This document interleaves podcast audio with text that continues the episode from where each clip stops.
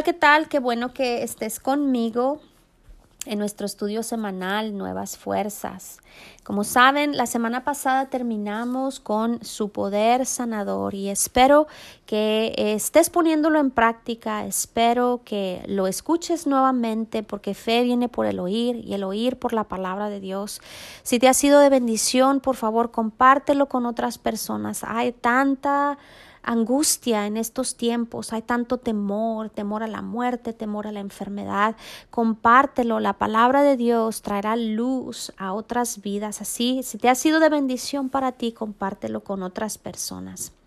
Ah, también quería decirte que en Amazon, si tienes oportunidad, en Amazon está un libro que escribió mi amiga, mi, mi mamá espiritual, Opal Cruz, y eh, ella, este libro se llama Cómo vivir y no morir, y lo puedes encontrar en una manera digital. Ah, donde quiera que tú estés y leer está en español y te aseguro que va a ser de bendición. Ahí ella habla eh, precisamente da su testimonio de sanidad y comparte aquellos fundamentos de la palabra de Dios que ella aplicó a su vida para poder ser sanada de una enfermedad terminal. Te lo comparto si puedes, búscalo en Amazon, lo repito, se llama Cómo vivir y no morir de Opal Cruz, C-R-E-W-S. Iba a hablar pocho, como ven. Ok, bueno, pues el día de hoy vamos a empezar un nuevo tema y este se llama De vuelta a los rudimentos. ¿Y qué significa la palabra rudimentos?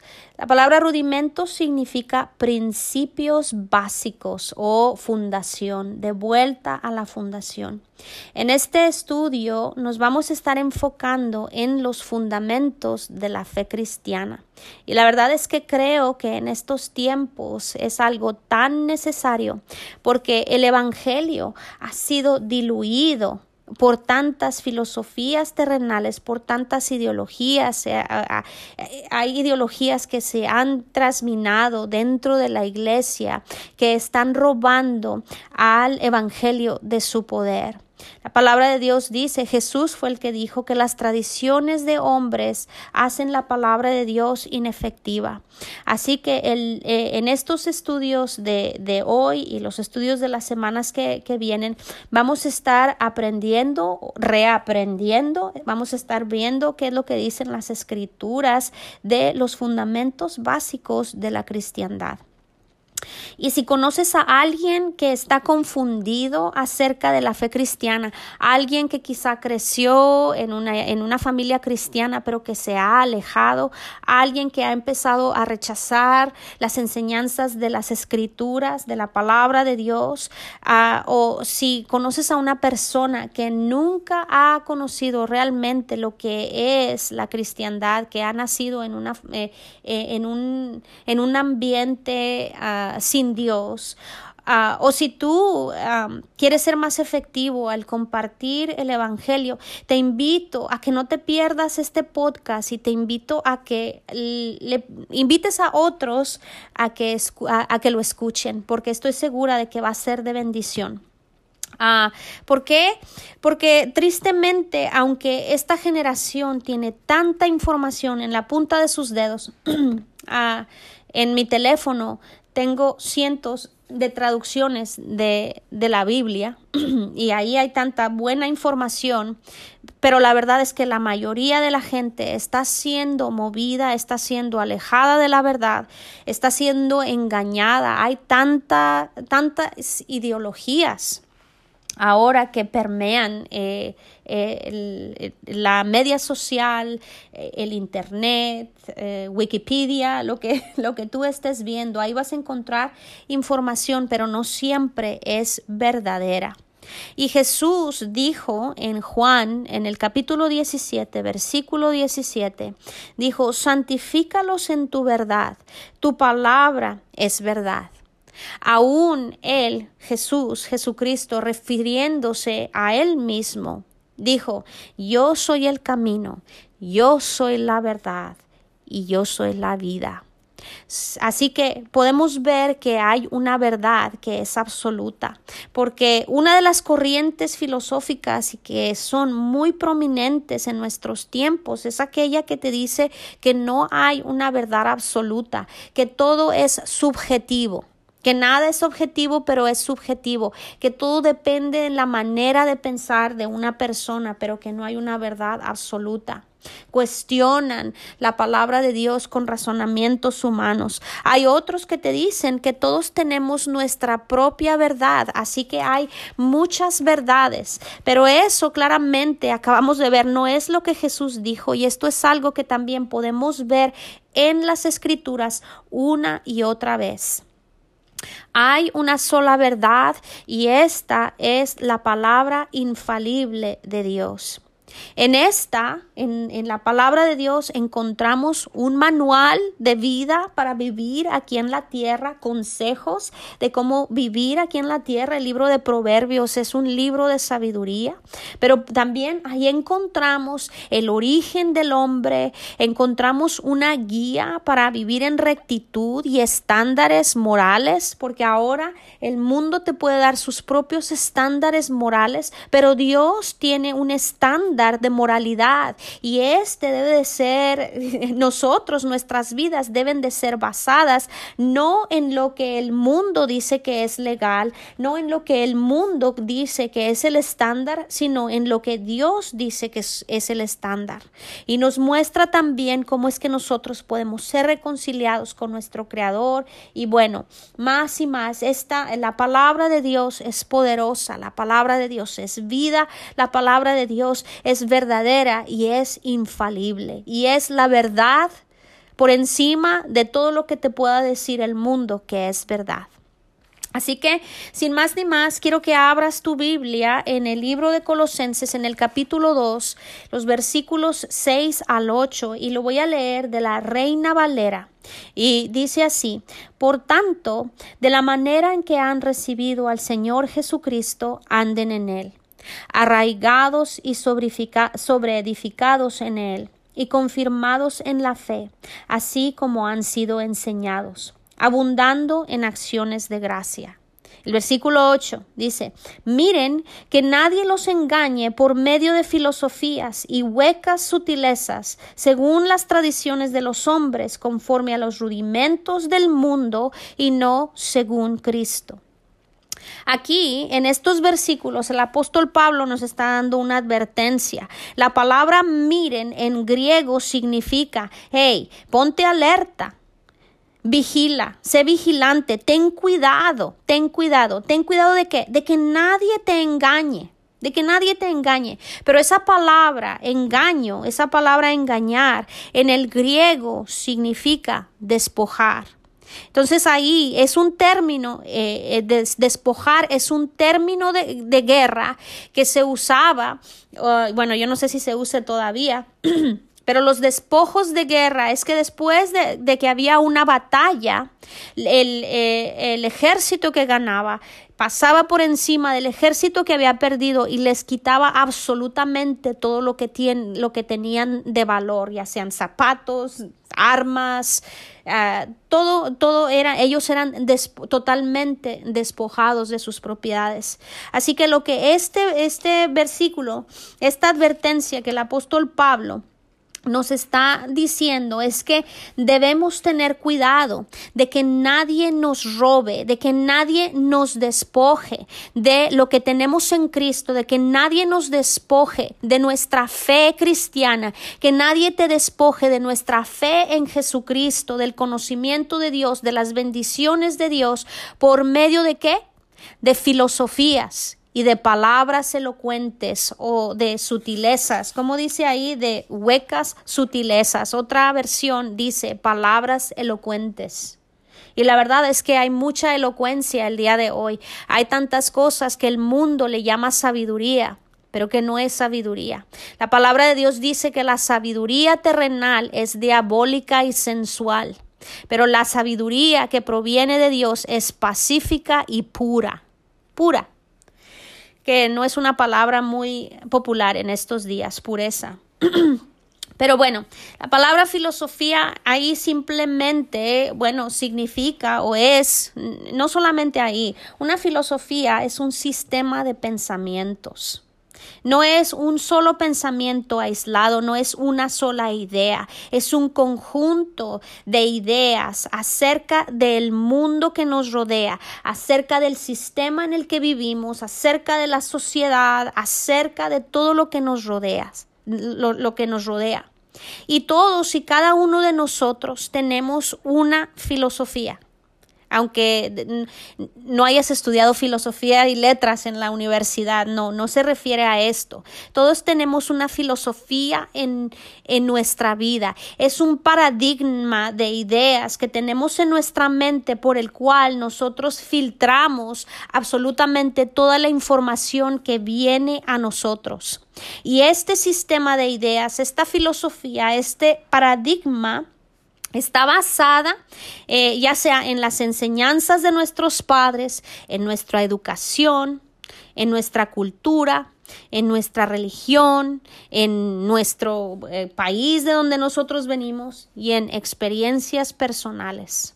Les voy a dar unos ejemplos de filosofía. El ser pesimistas o ser optimistas, ese es un tipo de filosofía. Si tú tienes una filosofía pesimista, todo lo que viene a ti vas a encontrar el vaso medio vacío o lo vas a encontrar más vacío que lleno. Eh, si eres optimista, enfrentas la vida con una actitud positiva, con una actitud más llena, eh, sonríes, es, es una filosofía totalmente diferente ideologías de izquierda o de derecha, hablando de política, eso también son filosofías, son ideologías totalmente diferentes. El apóstol Pablo, en esta carta, en la carta a los colosenses, como les dije, nos advierte diciendo que las filosofías mundanas, y palabras elocuentes de los hombres nos pueden robar y nos pueden apartar de nuestra fe en Jesucristo.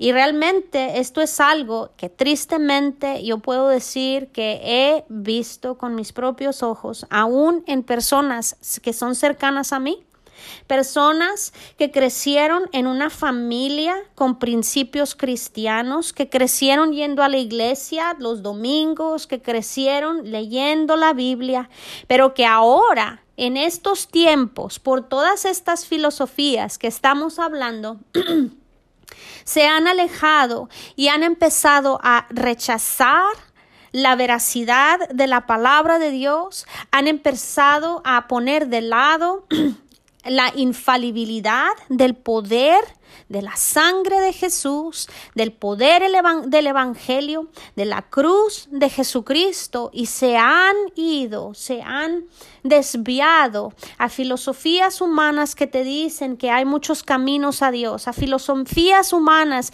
que te dicen que no hay un juicio al final de los tiempos, a filosofías humanas que te dicen una cosa u otra cosa que son totalmente contrarios a lo que dice la palabra de Dios.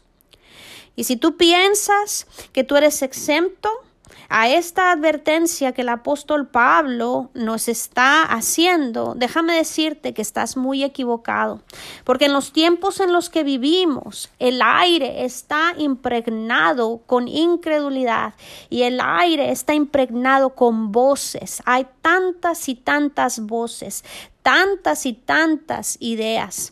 Las filosofías del mundo son sutiles y son elocuentes y están llenas de razonamientos humanos que nos hacen divagar de la palabra de Dios. Y si no nos hemos dado la tarea de estudiar lo que dice la palabra de Dios, la filosofía de Dios, por así decirlo, tarde o temprano vamos a empezar a exaltar ideologías humanas por encima de esta. En Proverbios 23, versículo 7 dice que como el hombre piensa en su corazón, así él, así es él. Y esto simplemente quiere decir que a donde va nuestra mente, ahí es donde nosotros seguimos. Así que nosotros seguimos nuestra manera de pensar. Y este es un principio básico que nosotros debemos de conocer. Es un principio básico que Dios estableció en la manera en que Él nos creó. Pero este es un principio básico que nuestro enemigo, Satanás, conoce también y lo utiliza poniendo diferentes ideologías, maneras de pensar, y aún los mezcla con el Evangelio para confundir y para despojarnos de las riquezas que tenemos en Cristo. Es por ello que Jesús también nos advirtió. Si Jesús lo advirtió, Él dijo, no participen de la levadura de ciertas filosofías y estas filosofías se habían infiltrado en las enseñanzas aún en la sinagoga. Entonces, si nosotros no conocemos la palabra de Dios, es probable que un día, quizá en un púlpito o no sé, en un podcast, espero que no sea en este, ¿verdad? Que el Señor me ilumine, me dé sabiduría, en un programa de televisión, en un programa de radio, vas a empezar a escuchar ideas torcidas que tienen la mitad del Evangelio y la mitad de filosofías humanas que, como dice la palabra de Dios, hacen la palabra de Dios inefectiva en nuestras vidas. Ah, bueno, así que sin más rodeos, hoy voy a hablar básicamente del principio. La, filosofía y la ciencia en general buscan respuesta a tres preguntas muy importantes que todo ser humano tenemos. Quizá no todos expresamos estas preguntas, pero dentro de nuestro corazón, dentro de nuestro espíritu, nos estamos preguntando de dónde vengo, quién soy y a dónde voy. Todos buscamos una identidad y es por eso que nos unimos a un grupo, a otro grupo, que yo soy de este grupo, yo soy de este, del otro, yo soy de los altos, yo soy de los chaparritos, yo soy de los morenitos, yo soy de los güeritos y estamos tratando de encontrar una identidad y queremos saber hacia dónde vamos. El corazón humano tiene hambre de verdad y tiene hambre de conocer propósito. Pero ni la ciencia ni las filosofías del mundo pueden realmente revelar la intención de Dios al crear todas las cosas. Y de eso es lo que precisamente voy a hablar. En Génesis 1.1 dice ahí que en el principio Dios creó los cielos y la tierra. Y ahí voy a poner una pausa. ¿Qué es lo que vemos aquí? Dios creó. Dios creó todas las cosas que vemos en los cielos, las cosas que vemos en la tierra, lo que vemos con un telescopio, lo que vemos con un microscopio. Dios creó todas las cosas. Ahí no habla de una evolución, ahí no dice que provenimos de un mono, ahí no dice que provenimos de una amiba, Ahí no dice que lo que sucedió al principio fue una gran explosión y de desorden todo vino a ser ordenado. Eso no es cierto. De, hecho, en nuestra experiencia aquí en el mundo, las cosas no van de estar ordenadas, de estar desordenadas a orden. Lo que es común es que algo que está ordenado, algo que funciona, deja de funcionar o se quiebra o se desvanece o se descompone. Evolución, así como estamos hablando, es una filosofía del mundo, es una teoría acerca del principio de la vida y se ha convertido en una ah, filosofía que ah, es muy popular realmente este es un sistema ideológico que es usado en la actualidad para deshacerse de toda responsabilidad delante de un creador. De hecho, es popular por eso. La palabra de Dios dice que todos tenemos conocimiento de que hay un Dios. Eso está en Romanos 1. No importa cuánto trate una persona de convencerse a sí mismo de que no hay Dios, la palabra de Dios dice que todos saben dentro del corazón que existe un ser supremo. Y hay muchos que niegan la, la existencia de un Dios, porque si tuvieran que reconocer que hemos sido creados por un ser supremo, entonces saben que hay un día, habrá un día en que todos enfrentaremos a ese creador y vamos a dar cuenta por nuestras acciones. La idea de evolución es atractiva porque nos dice que solo tenemos una naturaleza animal y que es normal que respondamos a nuestros instintos. Y esto nos libera de todo remordimiento de conciencia, si eso es algo que podemos, podamos decir. En nuestro corazón tenemos cierto conocimiento del bien y del mal y es sencillo, particularmente cuando somos jóvenes y queremos hacer lo que queremos hacer y se nos presenta una filosofía que nos dice, ajá, todo lo que aprendiste ahí en la Biblia, eso no es cierto, no te preocupes, eh, em, evolucionamos de, de, un mono y, cuando esto se acaba, esto se acabó y nunca vas a tener que dar cuenta por ese, esa sensación que tú tienes en tu corazón de que hay algo que tú estás haciendo que es está mal. La verdad es que evolución, si te pones a pensar, no ha sido comprobada y nunca lo va a ser, nunca va a ser comprobada. Pero es presentada ahora como si fuera algo totalmente probado, como si fuera algo totalmente real y verdadero. Pero estadísticamente, hablando de probabilidad, de que todo lo que nosotros vemos el día de hoy y pensar que proviene de la nada, que proviene de una amiba, que quién sabe de dónde vino la amiba, ¿verdad? Y que todo esto ha evolucionado a un sistema ordenado como el que nosotros vivimos. Si yo te dijera la probabilidad, esta es un billón de trillones. En otras palabras, es totalmente imposible. Tampoco hay prueba alguna de que una especie haya evolucionado hasta convertirse en otra especie.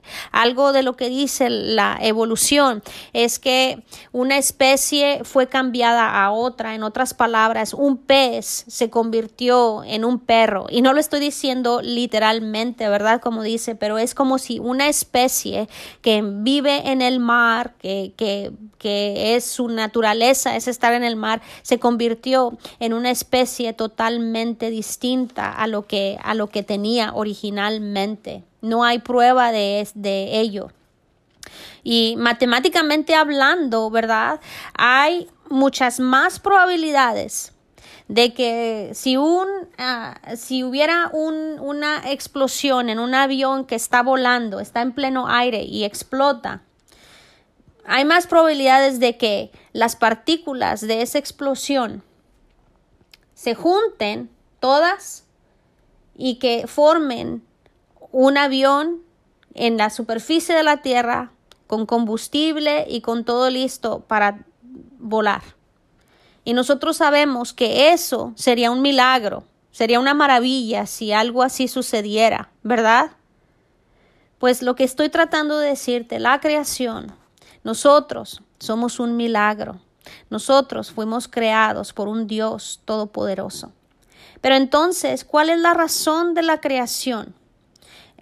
Ah, ¿Cómo podemos saber eh, la razón por la cual Dios creó todas las cosas. Esto es algo que no podemos percibir con nuestros sentidos, esto es algo que nosotros no podemos encontrar en la ciencia, es algo que la ciencia no puede probar, esto es algo que la filosofía no puede comprobar, esto es algo que nosotros solamente podemos saberlo por medio de revelación. Y esa revelación Dios nos la ha dado en su palabra. La encontramos aquí en Génesis, primeramente ahí en Génesis, en el capítulo 1, versículos 14 al 19. No lo voy a leer, pero si tú tienes tiempo, abre tu Biblia, lee el capítulo 1 de Génesis y espero que lo veas con una nueva vista, con una nueva lupa, con unos nuevos lentes. lo que dice ahí, pero en el capítulo 1, versículos 14 al 19, nosotros vemos que el universo fue creado para ministrar a la tierra. La Tierra no es solo una diminuta parte del universo. La Tierra, la Tierra realmente en propósito es el centro del universo. Y yo sé que ah, en años antiguos la gente pensaba, creía que, todo el universo daba vueltas alrededor de la tierra, porque eso es algo que encontraron en la palabra de Dios, pero no precisamente como lo imaginábamos. Lo que vemos en las escrituras es que el propósito, el propósito del universo es ministrar a la tierra. Pero luego de esto podemos ver que la tierra fue creada para que fuese un hogar para el hombre. En Génesis 1 también vemos que toda la creación culminó con el hombre. Después de esto, después de que Dios creó al hombre, Él reposó de todas sus obras. Fuera del hombre, y esto quiero, si están tomando notas, pónganlo con un ah, highlighter, ah, este, o pónganle, uh, subrayenlo. Fuera del hombre, la tierra no tiene ninguna otra razón de existir. En Isaías, en el capítulo 45, versículo 18, dice que Dios, quien creó la tierra y la estableció, no la creó en vano, sino, sino que la formó para que fuese habitada. Dios creó la tierra pensando en la humanidad. De hecho, Dios creó la tierra pensando en ti, pensando en mí y pensando en todas aquellas personas que te rodean. El hombre es la única criatura que realmente puede disfrutar de la belleza y de los recursos de la tierra. Los tesoros de la tierra, oro, plata, cobre, todo lo que se explota de, de, la superficie de la tierra, Dios lo puso ahí y lo hizo pensando en el hombre las montañas, los valles, las cascadas, las flores coloridas y la diversidad de animales. Dios sabía que todo esto traería gozo a su preciosa humanidad. Las frutas, las verduras variadas, Él las creó para el sustento del hombre, no nada más hizo una fruta, hizo un vegetal, e hizo tanto en variedad. Dios conocía las necesidades que el hombre tendría y él suplió todas y cada una de ellas aún antes de que el hombre existiera. Pero ¿cuál es la razón por la cual Dios creó al hombre? ¿Por qué Dios creó esta casa para el hombre? La razón es su corazón de un padre. La palabra de Dios nos revela de principio a fin la Trinidad. Nosotros podemos ver la Trinidad ahí en Génesis cuando Él dijo hagamos. Esa es la Trinidad, Padre, Hijo y Espíritu Santo. Ahí vemos la Trinidad y al final del libro también vemos la Trinidad. Pero nosotros vemos que la cabeza de la deidad es un Padre. Desde la eternidad hasta la eternidad, Dios ha sido y será un Padre un engaño del enemigo, algo que el enemigo ha puesto en los corazones de los hombres y por medio de religión es que Dios es solamente un juez que está listo para destruirte o que Dios solamente quiere un, un siervo. Pero no es así. Dios antes que nada es un padre. El hombre fue marcado por Dios para ser hijo si les dijera cuando estaba tomando estas notas, la verdad es que esto me ministró tanto. El saber que Dios desea que yo, deseaba que yo fuera su hija. En Efesios, en el capítulo 1, versículos 4 y 5, esto es en la nueva traducción viviente, dice ahí, Incluso antes de haber hecho al mundo, Dios nos amó y eligió en Cristo para que seamos santos e intachables a sus ojos. Dios decidió de antemano adoptarnos como miembros de su familia al acercarnos a sí mismo por medio de Jesucristo. Eso es precisamente lo que Él quería hacer y le dio gusto a, hacerlo. A Dios le dio gusto el tener hijos, él quería tener hijos. Eh, el hombre es la respuesta del el deseo de Dios por tener hijos. Si tú eres, si tú eres una persona que ha batallado para, para tener hijos, no sé, que ha tenido ah, ah, pérdida de un bebé en el, eh, en el vientre, o que ha tenido dificultades para quedar embarazado, para tener un hijo, tú puedes entender con más claridad lo que este versículo dice o lo que significa el deseo de ser un padre. Dios desde la eternidad quería tener hijos. Dios quería tener compañía, Dios quería una familia grande. Es por esto que Dios creó al hombre a su imagen y a su semejanza.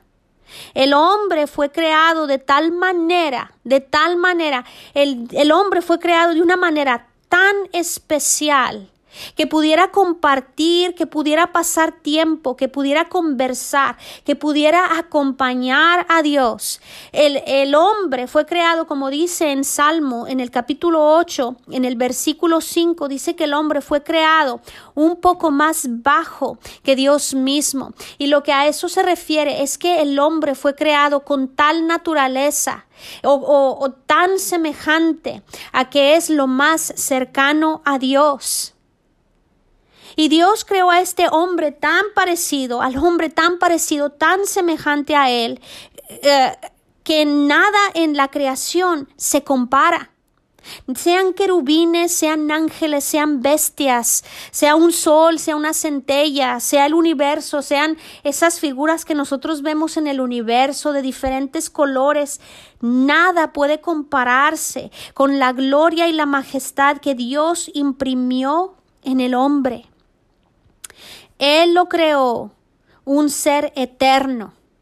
Nosotros somos seres eternos. Nosotros no acabamos aquí en la tierra. Cuando expiramos y cuando respiramos el último aliento aquí, hay eternidad en nuestras vidas. Somos para siempre. Dios nos creó con la libertad de poder de decisión. Dios no quería un robot que le dijera que sí a todo. Dios no quería algo que alguien que solamente estuviera subyugado a él sin tener una voluntad para decir no, esto no lo voy a hacer. Dios le dio al hombre el poder de decidir si lo amaría de vuelta o no. Dios le dio al hombre dominio y le dio autoridad y lo creó con una gran responsabilidad. De esta voy a hablar en un instante, pero lo que el punto que estoy tratando de hacer aquí es que el hombre es creado tan especial, tan cercano a Dios, ¿para qué? Para poder tener esa comunión que Dios anhela. Dios anhela una comunión con los hombres. Y un ejemplo quizá tonto es cuando con nuestros animales. Nos encantan los animales, ¿verdad? Y jugamos con ellos y podemos acariciarlos y podemos pasar un buen tiempo con nuestros animales. Pero realmente no podemos tener una comunión cercana con un animal como lo tenemos con nuestro esposo, con nuestra esposa, con nuestros hijos, con nuestros amigos. ¿Por qué? Porque somos del mismo tipo, somos de un mismo, somos de una misma, eh, eh, no, no sé si especie, porque no sé mucho de ciencia, pero somos, somos de, de, de un mismo tipo. Los animales han sido creados y aún tan hermosos, me encantan mis perritas, pero los animales son creados en una, son una creación totalmente diferente. El hombre fue creado tan especial, con tal majestad y con tal gloria para que pudiera tener comunión con Dios, el Dios Todopoderoso. Ponte a pensarlo, el Dios Todopoderoso quiere tener comunión contigo. Pero Dios también le dio al hombre una responsabilidad, lo coronó con una responsabilidad, y esta es la de procrear al resto de sus hijos. Dios creó a Adán y a Eva y era la responsabilidad de Adán y Eva el procrear el resto de esta familia grande que Dios quería. Y esto se los digo porque nuestros hijos, si tú eres padre de familia, nuestros hijos son seres eternos y es nuestra responsabilidad el darles, el compartirles la palabra de Dios, el compartirles la sabiduría de Dios, el conocimiento de Dios, el conocimiento de la verdad. Es nosotros un día vamos a responder a nuestro Padre Celestial por lo que nosotros hemos puesto en los corazones de nuestros hijos. Y sí, nuestros hijos van a tomar decisiones una vez que son adultos, pero en lo que el tiempo de nuestra de la crianza de nuestros hijos es nuestra responsabilidad el suministrar el conocimiento del Dios todopoderoso. Ese nada más fue una nota, un comentario. Pero las corrientes de filosofía del mundo ahora que te dicen esto de evolución, ¿verdad? Eh, ah, te dicen que el hombre es solamente un animal o te dicen que un animal es más valioso aún que un ser humano. Una ballena, un pájaro, una tortuga es más valiosa que una vida humana.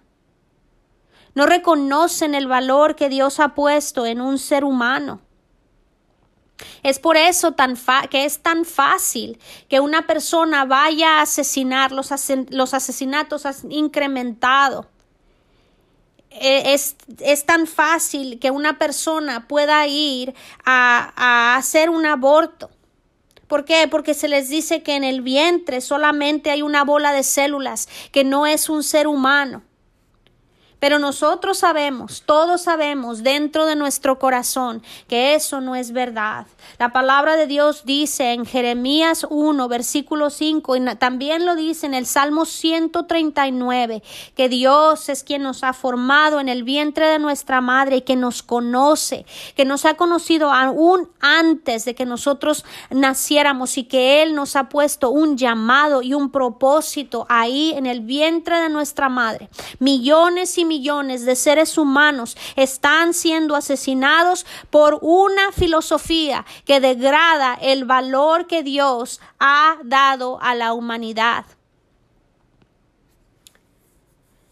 Nosotros venimos de Dios y Él nos ha creado con un propósito, con el propósito de que nosotros seamos sus hijos que le conozcamos, que andemos y vivamos con Él, que compartamos nuestra vida con Él. Él quiere compartir su vida con, con nosotros. Hay un llamado que Él ha puesto dentro de nuestro corazón. Tristemente, mucha gente nace, vive y muere sin haber conocido el propósito de sus vidas. ¿Y saben por qué? Porque esta, esta ideología que te dice que tu origen proviene de una amiba o que provienes de un mono o que eres simplemente un, un, animal, te roba. el conocer tu origen te va a conectar directamente con tu destino. Y si tú tienes una ideología de que provienes de otra cosa que no es Dios, eso va a cambiar totalmente el propósito que, que tú persigues en esta vida y tu destino eterno. El mundo y las riquezas de este mundo, aunque Dios las, ha creado para nosotros, para nuestro disfrute, no podrán satisfacer nuestro corazón, no podrán satisfacer el corazón de los hombres, sino solamente Dios. Nuestra unión con Dios, nuestra comunión con Dios. Dios se goza cuando nos acercamos a Él y Él se goza cuando alguien que no lo ha conocido o que no ha venido a los pies de la cruz viene, porque es parte de su familia. Yo creo que no hay otro hijo más deseado que aquel que es adoptado.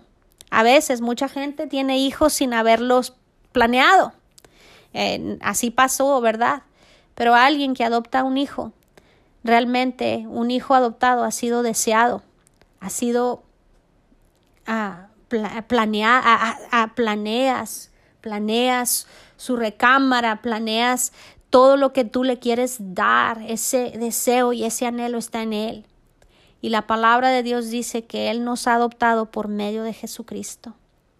Quiero que en este estudio veas el valor que Dios tiene por la humanidad, no solamente por ti, el valor que Dios tiene por toda la humanidad. No importa qué color sea, no importa dónde se encuentren, no importa. Dios ama la humanidad y Dios quiere que sean parte de su familia. Y pues bueno, esto es uh, nuestro estudio del día de hoy. La semana próxima continuaremos con De vuelta a los rudimentos. Espero que te sea de bendición y acompáñame nuevamente. Hasta luego. Bye bye.